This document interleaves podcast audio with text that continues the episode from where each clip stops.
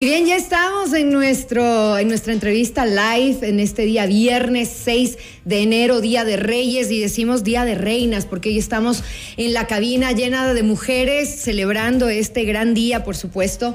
Y tenemos eh, una entrevista en este momento de un tema que nos apasiona a todas y nos encanta hablar de cine.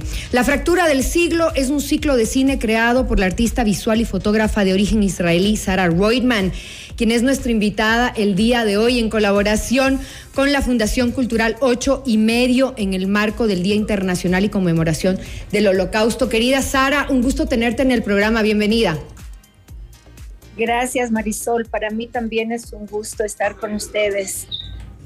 Un placer, Sara, que estar eh, nuevamente contigo para hablar de este festival que me acuerdo en la primera, eh, el primer ciclo cuando hablábamos de este festival, algo extraño, que la gente decía, ¿por qué hacer un festival para hablar sobre la memoria? Y llegó para quedarse, Sara.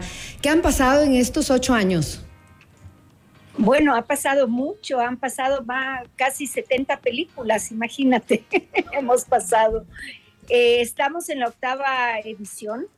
Eh, para la gente que no sabe lo que es la fractura del siglo, eh, es un ciclo de cine y también hablamos, tenemos foros, hablamos de libros, hablamos de las otras artes también, que no es el cine, eh, en relación, eh, digamos, el holocausto y la contemporaneidad, cómo nos ha afectado eh, esa fractura tan terrible que hubo en el siglo XX, un antes y un después de la guerra mundial, de la Segunda Guerra Mundial.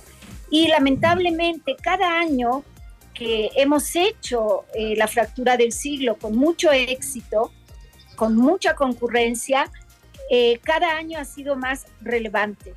Y estamos ahora, yo considero personalmente como gestora y directora de este proyecto que ahora estamos viviendo en la mitad, estamos en la mitad de una crisis del siglo XXI, ¿no? Tenemos guerra, tenemos pandemia, tenemos desplazados, tenemos segregación, racismo, bueno, podemos nombrar tantas cosas malas que están pasando Sin duda. en este instante. Correcto. En este instante. Así es, así es. Y para nosotros es, es, es realmente tener, eh, tenerte aquí un privilegio sobre todo porque eres una luchadora incansable de que la sociedad comprenda que a través del arte puede retarse a sí mismo en momentos duros, históricos que hemos vivido a partir del siglo XX, tal como te planteaste tú como fundadora de este gran proyecto.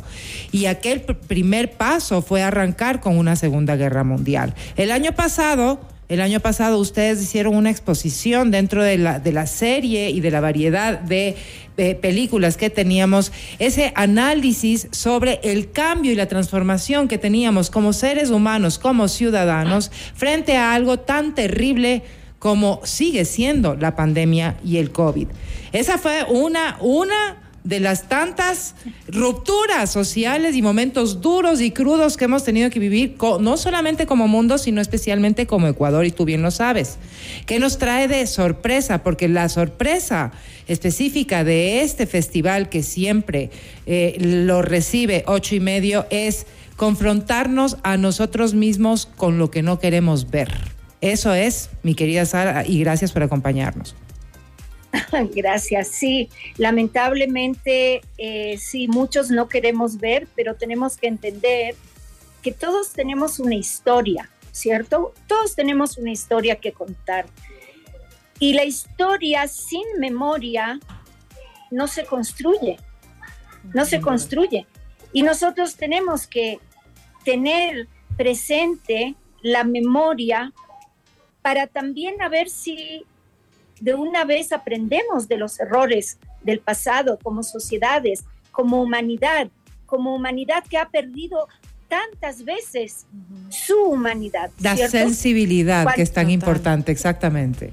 Sí, y la sensibilidad, pero que lleva a la deshumanización del otro, que eso es lo terrible. Y eso, eso es lo terrible. Sí, y Sara, creo que te saluda Nicole Cueva. Gracias por tomarte este cafecito con nosotras. Eh, y creo que eso es importante contarlo eh, en, estos espacios también a las nuevas generaciones.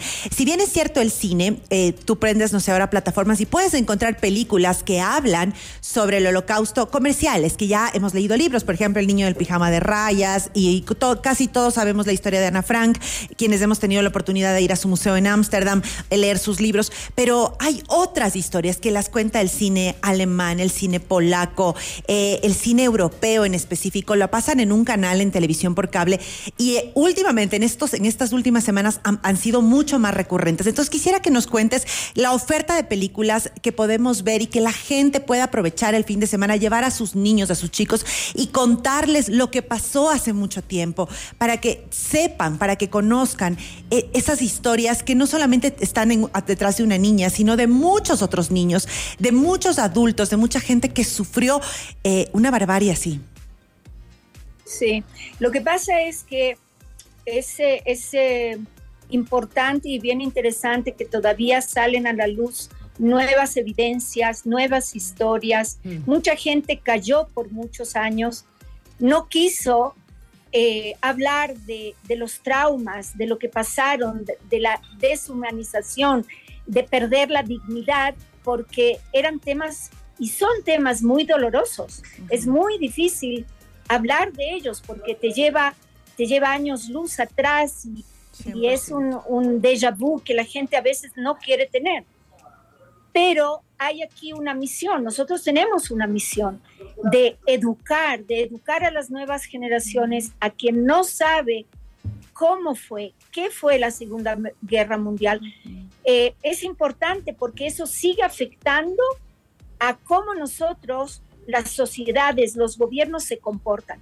No tenemos que olvidarnos que en la época de la Segunda Guerra Mundial, eh, América Latina no estaba a favor de los judíos. En contrario, al contrario, él ha estado a favor de los nazis, ha dado la posibilidad de que se escondan en estos países y darles nueva identidad.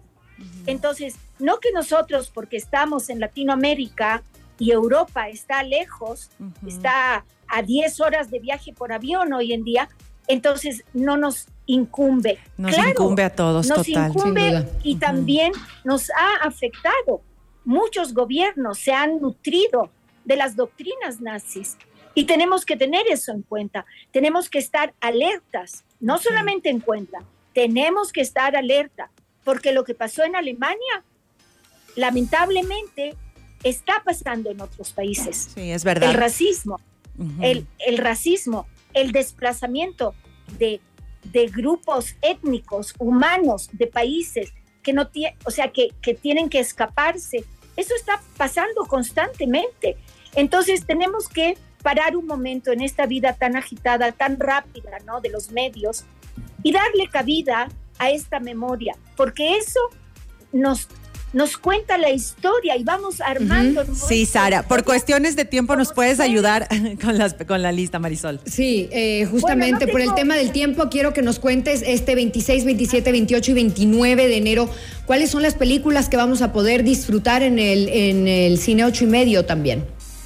Mira, estamos, bueno, vamos a abrir con la película La lista de Schindler, que es un clásico. Un clásico, claro. Es un clásico en el cine, eh, que habla de la humanidad de, esta persona que después fue nombrada justo entre naciones, que fueron la gente reconocida de haber salvado vidas en la Segunda Guerra Mundial, en este caso judíos. Eh, vamos a tener eh, Carrozas de Fuego, que es una película que es previa a la Segunda Guerra Mundial, pero que también tiene ahí una, un, un elemento y un concepto de superación. Eh, está el racismo presente. Nosotros también hablamos de los temas actuales, ¿sí? Estamos hablando también de temas actuales que, que, son derivados de la Segunda Guerra Mundial. Estamos con un proyecto muy importante eh, que se llama Visas para la Vida, que es un encuentro con María Amelia Viteri, la nieta de José Ignacio Burbano, que ha sido el embajador en Bremen del Ecuador, que ha salvado muchas vidas dándoles visas al Ecuador. Vamos a tener un gran evento el sábado 28 con ella. Vamos a conversar, vamos a ver documentos originales de, esa época, de las visas, de la gente que él salvó.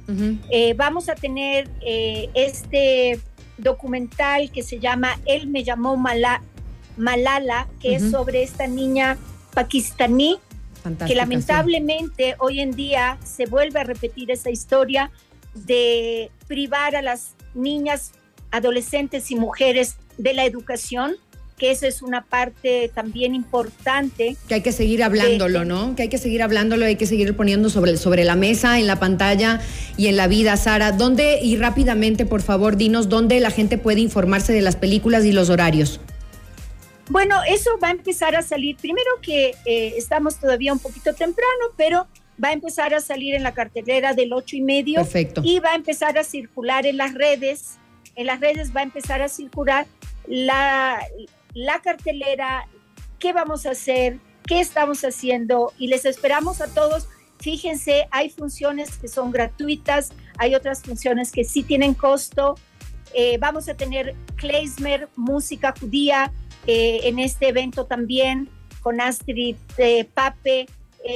bueno, tenemos siempre un, un, un, programa muy rico artísticamente, no solamente de cine, y bueno, les esperamos. Ahí estaremos, ahí estaremos, mi querida Sara. Ti a Nicole, primeritas. Ahí estaremos. a mí me queda de más cerquita de mi casa, Sara. Estefanía también. Te mandamos un abrazo. Gracias por estar con nosotros. Qué honor, de verdad. Qué honor. La verdad es que qué importante tema y siempre la oferta cultural, la oferta de cine en este cafecito es muy tomada en cuenta. Vamos a ir a la pausa, ya regresamos con más.